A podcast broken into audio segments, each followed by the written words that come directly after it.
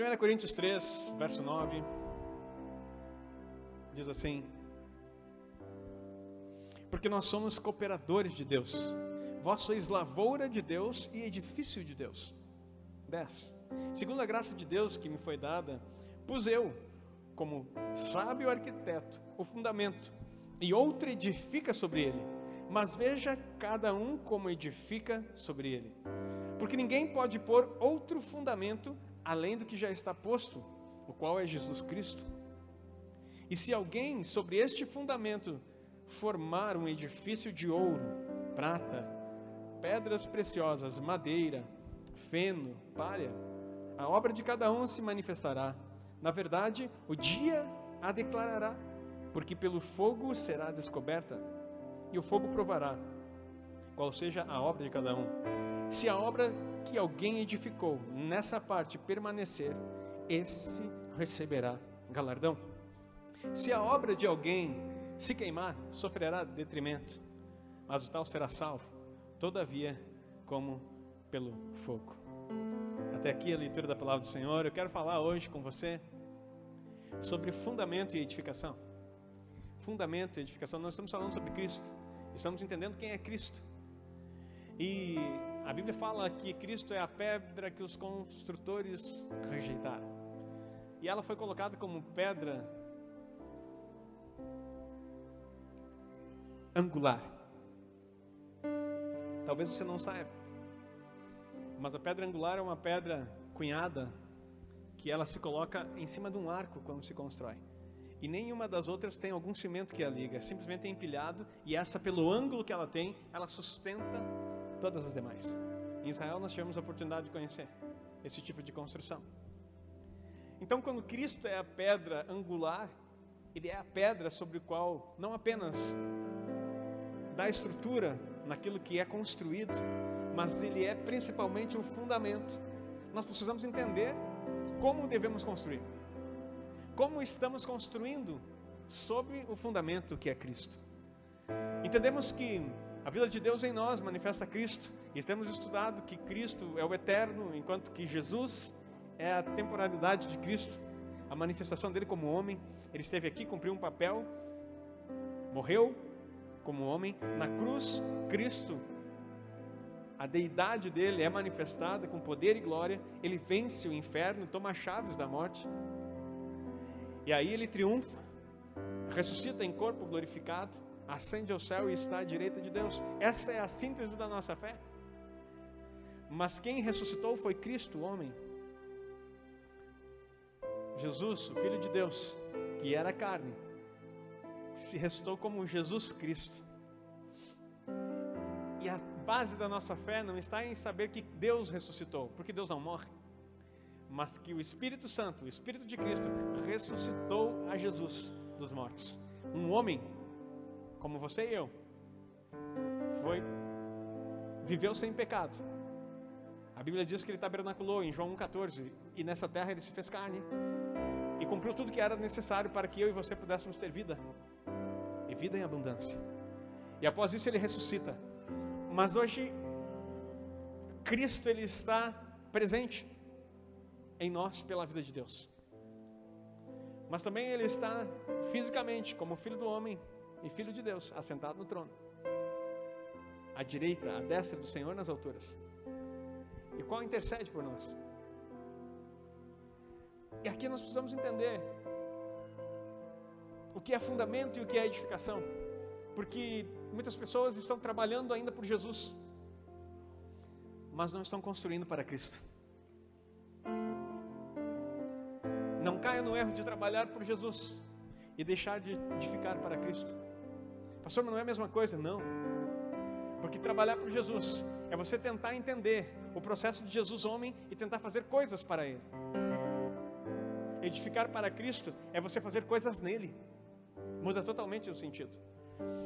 Você não pode ser um seguidor de Jesus, homem, que já cumpriu algo aqui, ele teve 12, e esses 12 você não pode ser.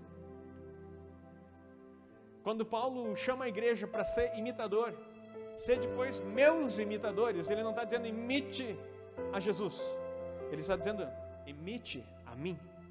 Ele puxa a responsabilidade para ele, Porque, como já preguei aqui, Deus usa homens e vai operar através de homens, através de você e de mim.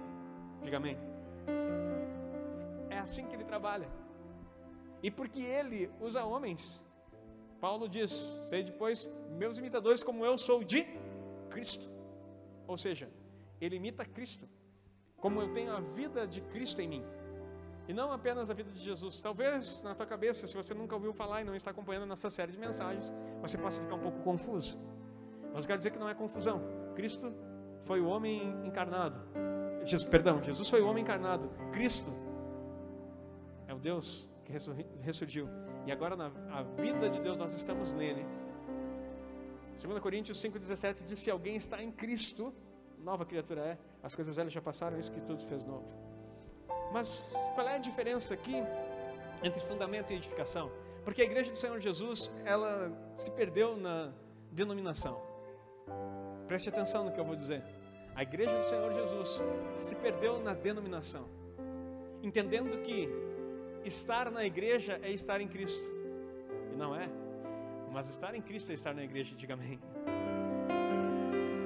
Eu vou repetir. As pessoas entenderam que estar na igreja é estar em Cristo. Mas isso não é real, isso não é correto. Estar, presta atenção em mim, queridos, não disperse. Estar na igreja não é estar em Cristo.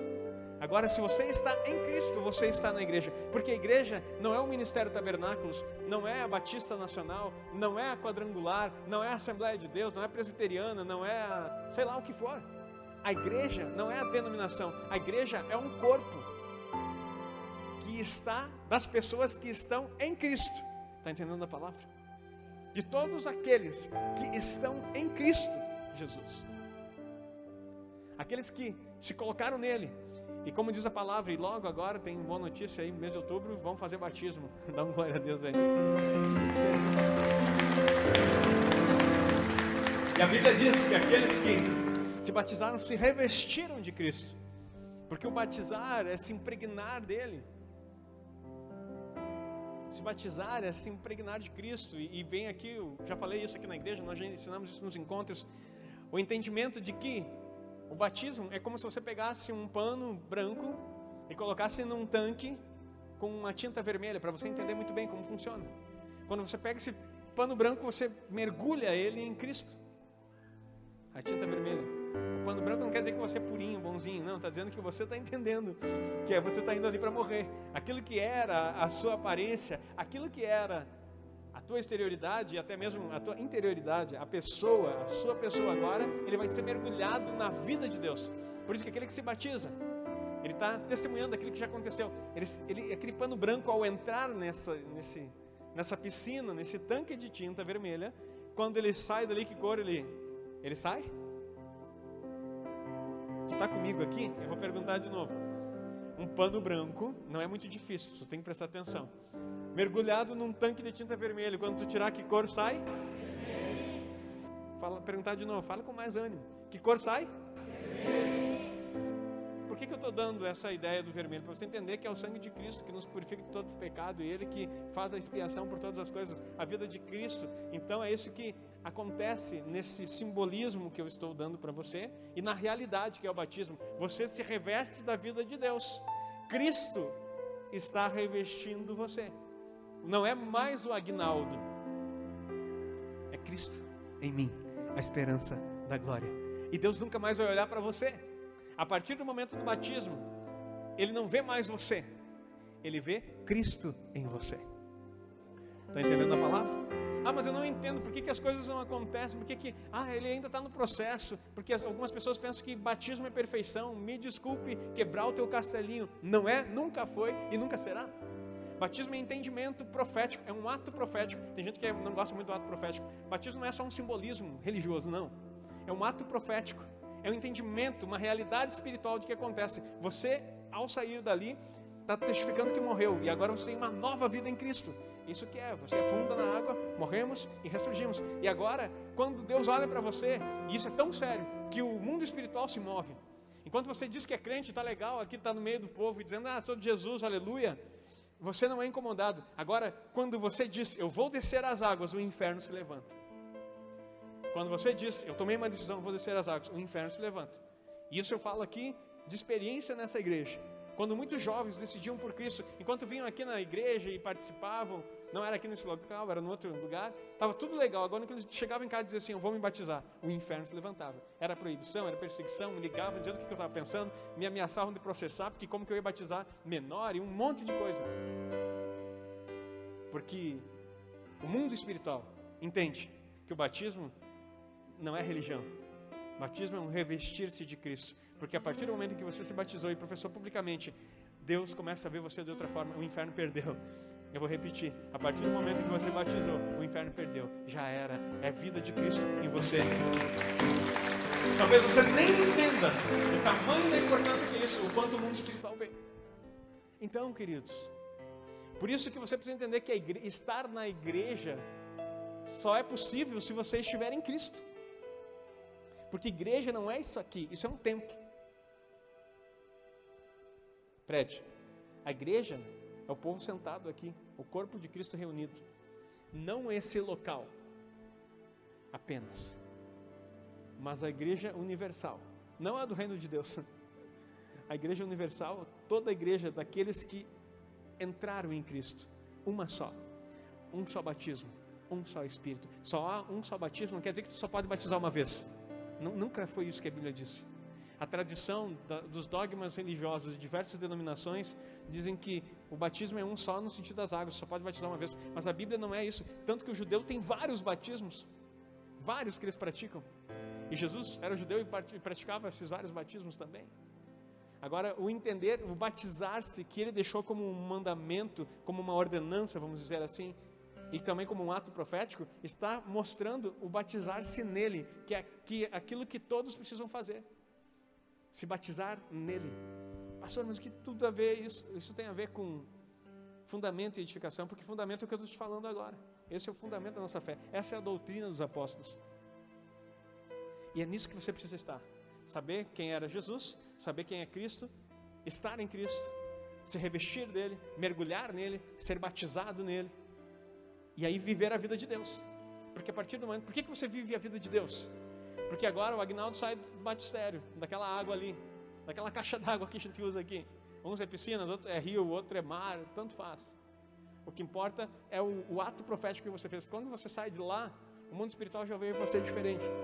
Por mais que haja um processo pra, de mudança que é necessário que aconteça após isso no teu comportamento relacionado ao próximo passo que eu vou falar, Agora, o entendimento é que você está em Cristo e Deus só coloca a vida dele em você porque você não tem dívida alguma. E tudo aquilo que você faz, você faz em Cristo. Vou repetir: tudo aquilo que você faz, você faz em Cristo. Ele não vê mais você, vê Cristo. Apesar de que alguns não compreendem isso e acham que Deus está olhando para eles. Não é você, nunca foi você, sempre foi Deus. Jesus foi uma oferta de Deus para Ele mesmo, para resgatar você. Só por isso, porque Ele amou e entregou seu filho para que você puder, pudesse mergulhar nele novamente, porque você estava em Deus no princípio. O sopro de Deus deu vida e o homem se fez alma vivente. Quando ele pecou, a morte tirou o homem de dentro de Deus. Quando Deus grita, Adão, onde estás? Ele está dizendo: Onde você está que eu não te encontro mais em mim? Todo homem com pecado, a morte espiritual tirou ele de dentro de Deus. E ali no grito de, do, de Deus, atrás de Adão, foi a primeira busca do homem. Então não pense que o teu pecado faz separa, que o pecado faz separação de Deus para você. Não faz e nunca fez. Porque no momento em que o homem morreu, a primeira coisa que Deus fez foi correr atrás. Adão, onde está? Agora, uma coisa acontece. Adão se esconde. Diz: Eu me escondi porque eu tive medo de você. Porque eu estou nu. Entretanto, ele já estava vestido com as folhas da figueira. Ele não estava mais nu. Porque ele sentiu: Eu estou morto. Eu estou despido. Eu não tenho mais você. Eu tirei a vida de Cristo que estava em mim. Eu não, tenho, eu não estou mais revestido. Por que do batismo? Porque você precisa se revestir novamente. Está entendendo a visão? Está entendendo o que é a Bíblia? Então, aí Deus faz o seguinte: mas calma aí, Adão. Essas folhas não adianta, porque o natural, folhas de figueiras é algo natural, nunca vai cobrir o que é espiritual. não vai resolver o espiritual. Então eu vou fazer algo para você, eu vou matar. E ele mata um cordeiro. Tira a pele. E coloca em quem? Adão. Revestiu o homem de Cristo. Ato profético. Quando Jesus aparece no Jordão, João Batista diz: Eis o Cordeiro de Deus que tira o pecado do mundo. Aleluia. Eis o Cordeiro de Deus que tira o pecado do mundo. Lá em Adão ele já mostrou o que faria para a humanidade. Não se preocupe. Eu não quero ver mais o teu pecado. Eu não quero ver mais a tua nudez. Não precisa se esconder. Eu vou providenciar o cordeiro. E é tão lindo porque ele reflete isso lá em Abraão. Abraão sobe com Isaac no Monte Moriá. E Isaac não era um menino, como alguns pensam, era um homem de 30 anos. Porque ele mesmo carregou a lenha morro acima. Levou a lenha e o fogo. E o fogo era um, um, um lugar que carregava brasas. Não era um fósforo, nem um isqueiro. Um avio, como alguém chama. Era um, um pote de, de brasas. Ele carregou a lenha, chegou lá em cima e ele olhou assim: Pai, algo estranho aqui. Tá a lenha aqui, o fogo aqui e o cordeiro. E aí a profecia de Abraão, entendendo já o que ia acontecer, pelos olhos da fé, que é o que fala em Hebreus capítulo 11, que ele conseguiu enxergar. Ele creu que Deus era capaz de ressuscitar o filho dele, mas ele diz uma frase: Deus proverá para si o cordeiro.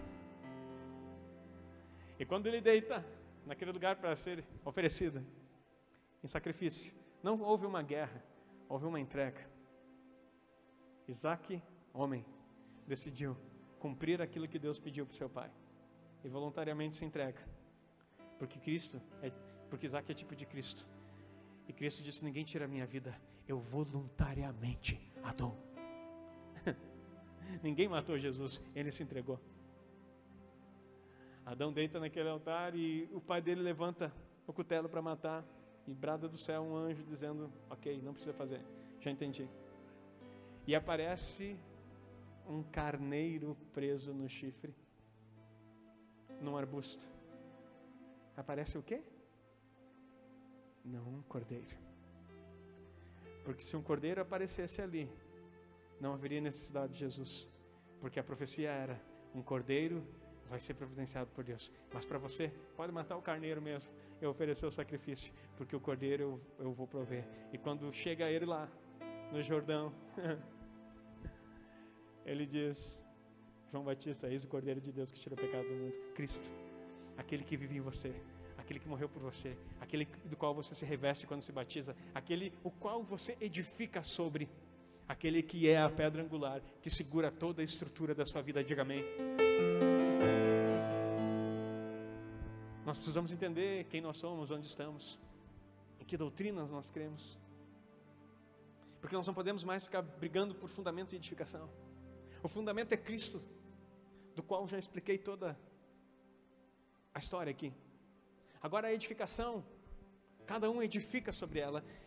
O apóstolo Paulo diz no início aqui, porque em Deus somos, porque de Deus somos cooperadores, verso 9. Porque nós somos cooperadores de Deus e vós sois lavoura de Deus. Primeiro falando lavoura, eu não vou pregar sobre lavoura, outra vez eu já preguei sobre isso. E agora edifício de Deus. Edifício é edificação de Deus. E olha que coisa linda, desce segundo a graça de Deus que me foi dada, pus eu como sábio arquiteto o fundamento. Eu pus como sábio arquiteto o fundamento. Que fundamento é esse? Cristo. Mas o interessante é que diz: e outro edifica sobre ele. Preste atenção. Eu pus o fundamento, mas outro edifica sobre ele. Nós somos chamados para colocar o fundamento, para que outros edifiquem sobre ele. Diga amém. Não sei se você entendeu, talvez o homem foi fraco porque você não entendeu. Nós somos chamados para pôr o fundamento, que é Cristo. E os outros edificam. Você edifica para os outros? Não. Você põe o fundamento. Você precisa estar no fundamento e edificar. Quem é o fundamento? Cristo. O que, que é o fundamento nesse sentido? Salvação. O fundamento é a salvação. Em nenhum outro é a salvação. Porque nenhum outro nome é dado entre os homens pelo qual podemos ser salvos. Só Ele pode salvar. Ele é o fundamento, o Cristo que traz salvação. O fundamento que Paulo coloca é Cristo como única pedra para construirmos em cima. Só que o detalhe é que muitas pessoas na igreja do Senhor Jesus, por não compreender reino, por não compreender a vida de Deus, por não compreender Cristo, eles pensam que ser salvo é o ápice da vida. Eles pensam que a salvação, que você nasceu como as pessoas foram roubadas pela religiosidade e por teologias não judaicas, não bíblicas, que não apresentam aquilo que vem de Sião. Nós somos roubados porque nós somos ensinados que somos salvos para ir para o céu. E por muito tempo até cantamos, ainda bem que eu vou morar no céu. Tipo, a gente se exploda tudo aqui embaixo, ainda bem que daqui a pouco Deus vai me buscar, eu saio daqui e acabou. Só que é totalmente antibíblico, porque Jesus disse: Vós orareis assim, Pai nosso que está no céu, santificado seja o teu nome. Pai que está nos céus, santificado seja o teu nome. Venha o teu reino. seja feita a vontade, assim na terra como é no céu. Aqui na terra vai se transformar como é no céu. Nós não vamos ir para o céu, tire isso da tua cabeça. O céu vai descer nesse lugar antigamente. É isso que a Bíblia ensina. Nós estamos aqui para trazer o reino. E o que é trazer o reino? É entender que somos salvos e salvos para sempre. Ninguém perde a salvação. O que você faz, o que você deixa de fazer, nunca vai tirar a salvação de você. Ah, pastor, então não falar isso, porque todas as pessoas vão viver de qualquer forma, vão viver a vida dissoluta. Problema delas. Porque Jesus faz uma declaração: aquele que vier a mim, de maneira nenhuma não sairei fora. Essa é a vontade do Pai. Que todo aquele que Ele me deu, eu não perca nenhum deles. Epa, peraí, como assim? Que história é essa de perder salvação? Se a vontade do Pai é que todos aqueles que o Pai deu para Ele, Está falando de você e de mim, diga amém. Ninguém vai arrebatar das minhas mãos. Eu não vou perder nenhum deles. Pastor, mas então se eu viver toda, totalmente dissolutamente, eu viver totalmente errado, isso é um problema seu. Não um problema de Deus. O problema, a salvação é resolver o pecado. O pecado, quando ele vier a respeito do Espírito Santo, ele convencerá o mundo do pecado, o pecado, não dos pecados. Pecado, a raiz. Pecados, os frutos. Pecado, a raiz, que vai ser resolvida. Pecados, fruto. Se Deus resolve o pecado, Ele corta o mal pela raiz, diga amém. Agora, se você continua frutificando em pecados, é porque você está querendo dar frutos. Aí não são nem frutos, a Bíblia chama de obras da carne. Não é culpa de Deus, é culpa sua, que continua sendo um crente carnal. Eita! Não é culpa de Deus. Ele já cortou o mal pelo raiz, pela raiz e resolveu o pecado. Se tu não está conseguindo entender e está continuando vivendo de qualquer forma, é porque você é carnal, não é espiritual. A alma domina a tua vida, você não conhece. Lembra do tabernáculo aqui? Você não entrou no Santo dos Santos, você não recebeu a vida de Deus. Você ainda, por mais que esteja batizado, não entendeu que você está em Cristo. Porque no momento que você entendeu que você está impregnado dele, você para de pedir perdão por tudo que é coisa que você faz e você começa a agradecer, porque a salvação plena já veio sobre a sua vida e você não é mais escravo, mas você é livre, porque Romanos 8, 1 diz: nenhuma condenação há para os que estão em Cristo Jesus.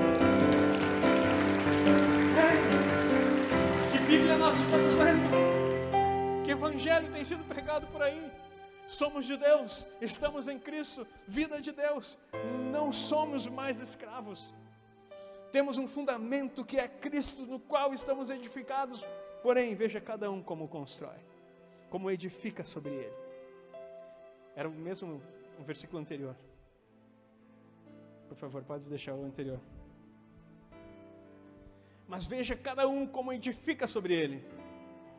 Espera aí. Então eu como sábio construtor, você como sábio arquiteto, você precisa trazer a vida de Deus, salvação, fazer com que as pessoas entendam que elas são salvas, não tem mais negociação. Chegou salvação. Ele veio, ele fez tudo que era necessário. Compreenda isso. Agora, como você vai edificar é outra questão. São as suas obras. Como você vai edificar, não se trata do que Deus precisa fazer, mas do que você precisa construir. O que ele já fez? O fundamento, Cristo. Você está salvo. Agora, veja bem como você edifica sobre ele. Você tem que entender como é a sua edificação, porque o dia O dia de quem? De Cristo. Vai mostrar exatamente o que você construiu. É o que está dizendo ali. Pode colocar o 11.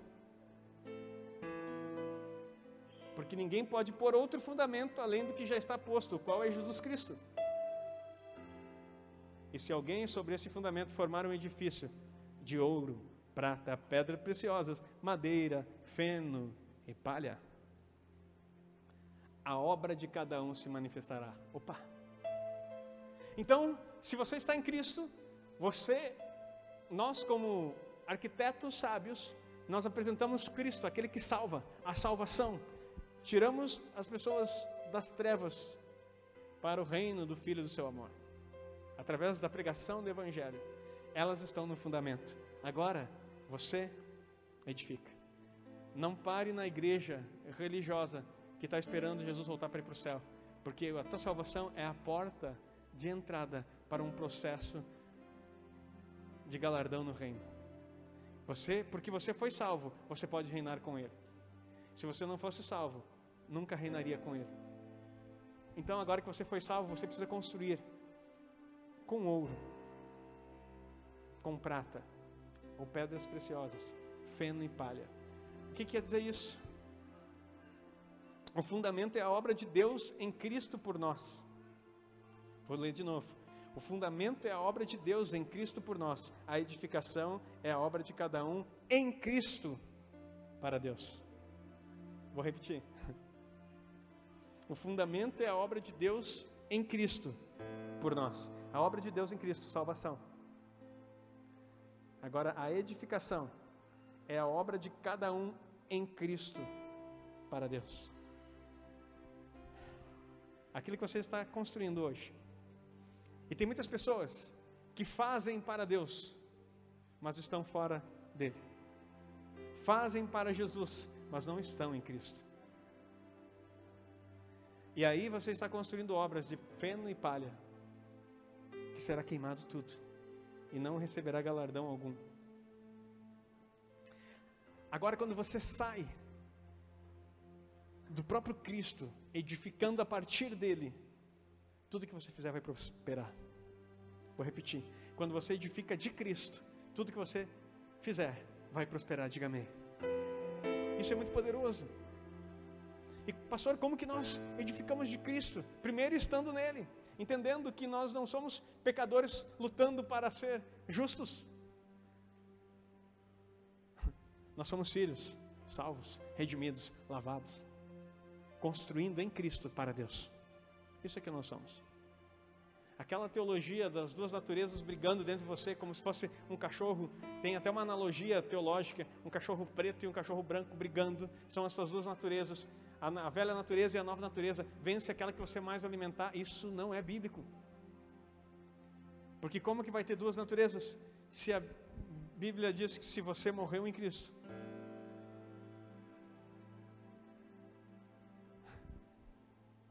você está crucificado com Cristo e já não mais vive você, mas Cristo vive em você.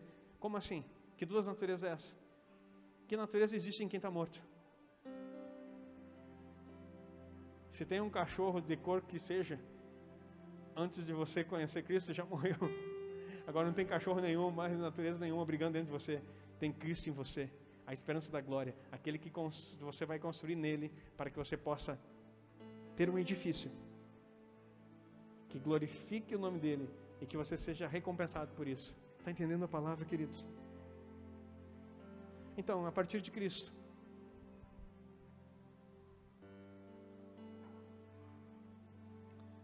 você começa a edificar. E aquilo que você edifica, aquilo que você está construindo, vai definir se você vai reinar com Ele ou não. A tua vida toda que você foi salvo aqui é para construir algo em Cristo para Deus, para receber galardão. Esse é o teu propósito. Por isso que Ele faz você viver aqui 70, 80, 90, 11 vivendo 100 anos. Não é para esperar o céu vir aliás, não é para esperar para ir para o céu, mas é para nesse tempo de vida que te resta, você traga o reino dele para cá e seja um participante com ele, construindo em Cristo obras para que você seja recompensado no seu reino e possa reinar com ele como um vencedor. Amém? Precisamos aprender muito da palavra do Senhor. Então, aquele dia vai mostrar se a obra de alguém se queimar, sofrerá detrimento. Preste atenção nesse versículo, verso 15. Mas o tal será salvo.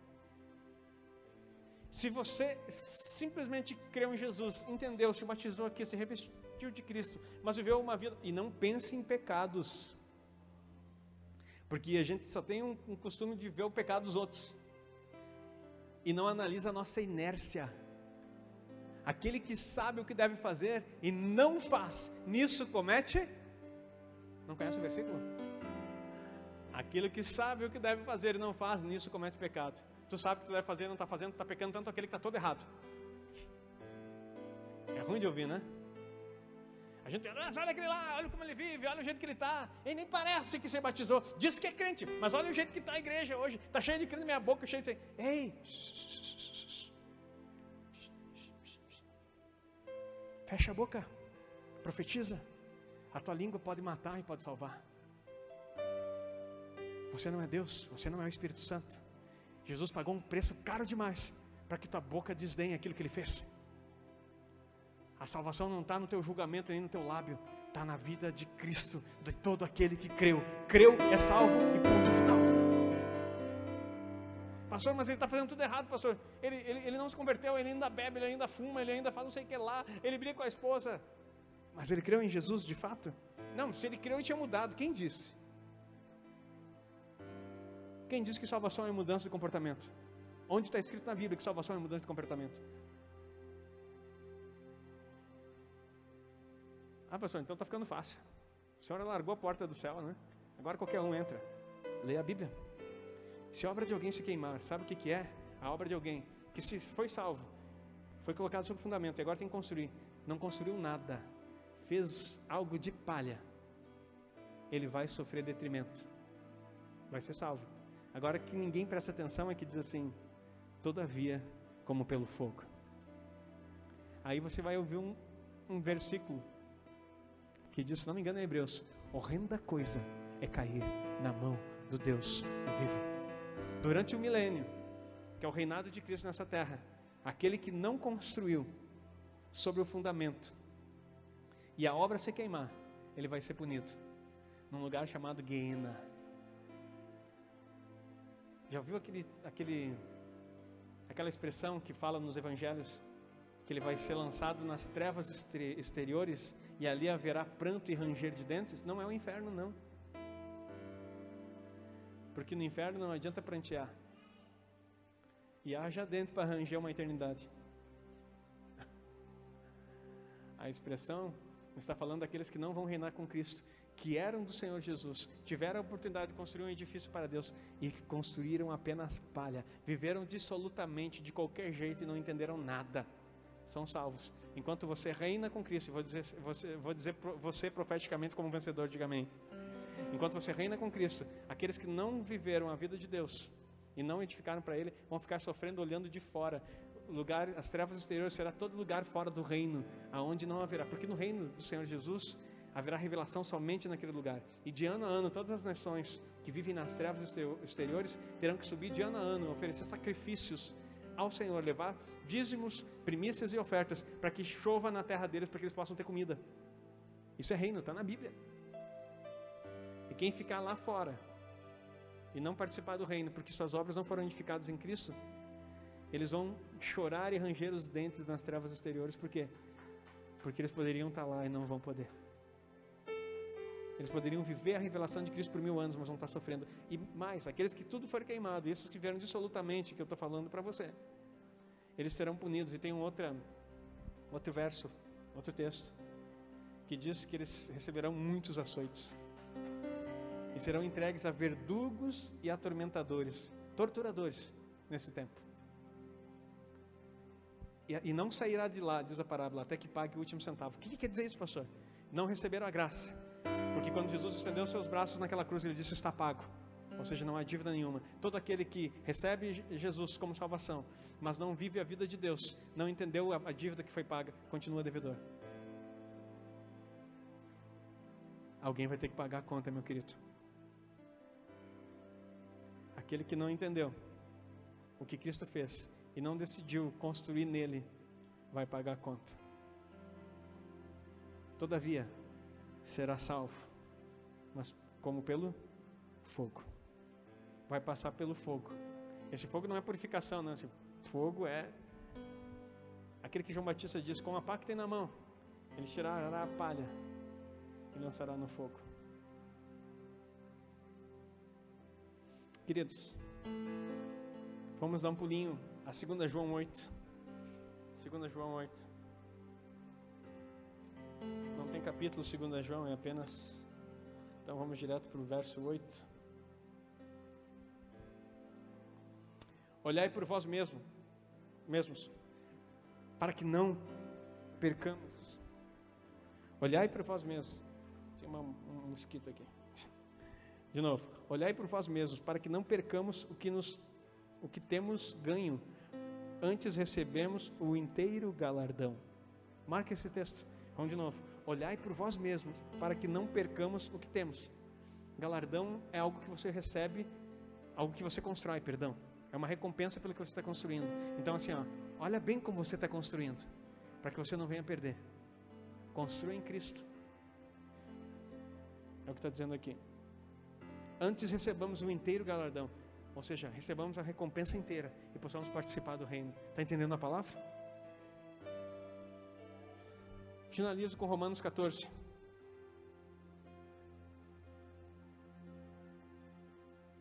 Romanos 14 verso 1. Ora, quanto ao que está enfermo na fé, recebei-o, não em contendas sobre dúvidas. Vou ler de novo. Acho que tu nunca tinha lido esse versículo, ou se leu, não prestou atenção. Ora, ao que está enfermo na fé, recebei-o, não em contendas sobre dúvidas. A Bíblia está dizendo que há pessoas enfermas na fé que elas não estão entendendo, mas que elas são salvas. E a Bíblia diz: receba igual. E não fique contendendo a respeito do que eles não entenderam ainda. Porque o nosso problema é, somos revelados até certo nível. E aí não aceitamos os outros que ainda não chegaram onde nós estamos. Mas a própria Bíblia diz: cada um ande naquilo que recebeu. Só que nós queremos sempre formatar, nós queremos fazer formas né, e fazer produção em série. E nós criamos a forma da religião ou a forma da denominação e dizemos todo mundo tem que sair daqui igualzinho. E não respeitamos a multiforme graça de Deus, que age em cada um como Ele quer, no tempo que Ele quer, da forma como Ele quer. Ele é Deus e distribui até mesmo os dons da forma que lhe apraz. Queridos, não digo como Paulo, né, que já tenho alcançado, mas uma coisa eu estou fazendo, esquecendo das coisas que para trás ficaram prossigo para o alvo. Não tenho mais tempo para ficar perdendo, para ficar corrigindo crente teimoso. Se tu é salvo, glória a Deus, irmão. Quer viver de qualquer jeito, absolutamente, seja feliz. Te recebo até mesmo aqui. Não vai correr no meu lado. Não vai mesmo, porque não tem tempo para perder. Mas você vai fazer parte do corpo, porque Jesus pagou um alto preço por você. E você é digno de entrar na eternidade. Pelo sangue de Jesus. Amém? Mas agora, eu tenho uma corrida para ganhar. E eu não estou dando socos no ar, porque eu vou reinar com Cristo. Eu quero entrar no reino. E quero ouvir do meu Senhor, servo bom e fiel. Entra no gozo do teu Senhor. Quero ouvir isso. E todo aquele que assim quiser proceder, vai correr a carreira junto. E vai entender que não dá tempo mais para ficar corrigindo mimimis, né? Da alma criancices, infantilidade do teu caráter amadurece em nome de Jesus. Porque a, o arrebatamento é para os vencedores. Os vencedores se chamam primícia. Primícia é aquele que amadurece primeiro. É a primeira parte da colheita que amadurece primeiro. Não amadureceu. Não adianta ter 50 anos de igreja. Não adianta ter 30 anos de igreja. Não adianta ter 11 anos de ministério de tabernáculos. E não amadureceu ainda. Querido, tu vai ficar e vai ficar para trás. Vai ser salvo. Mas vai ter que passar por um foguinho. É tão gaúcho que gosta de ficar sapecado, né? Eita. Eu gosto de comer o churrasco e não ser um churrasco. Então está na hora de amadurecer. Amém? A palavra não é de repreensão, a palavra é de motivação, para que você entenda que você já tem em Cristo Jesus. E a partir de hoje, comece a construir em Cristo. Pastor, mas eu não estou fazendo nada errado, glória a Deus pela tua vida. Você tem se esforçado, tem se mantido fiel, tem se mantido puro, tem se mantido em Cristo. Mas eu quero dizer para você, não basta. Porque aquele homem que recebeu o talento, lembrando que isso fala exatamente sobre finanças, mas só para te dar uma ilustração.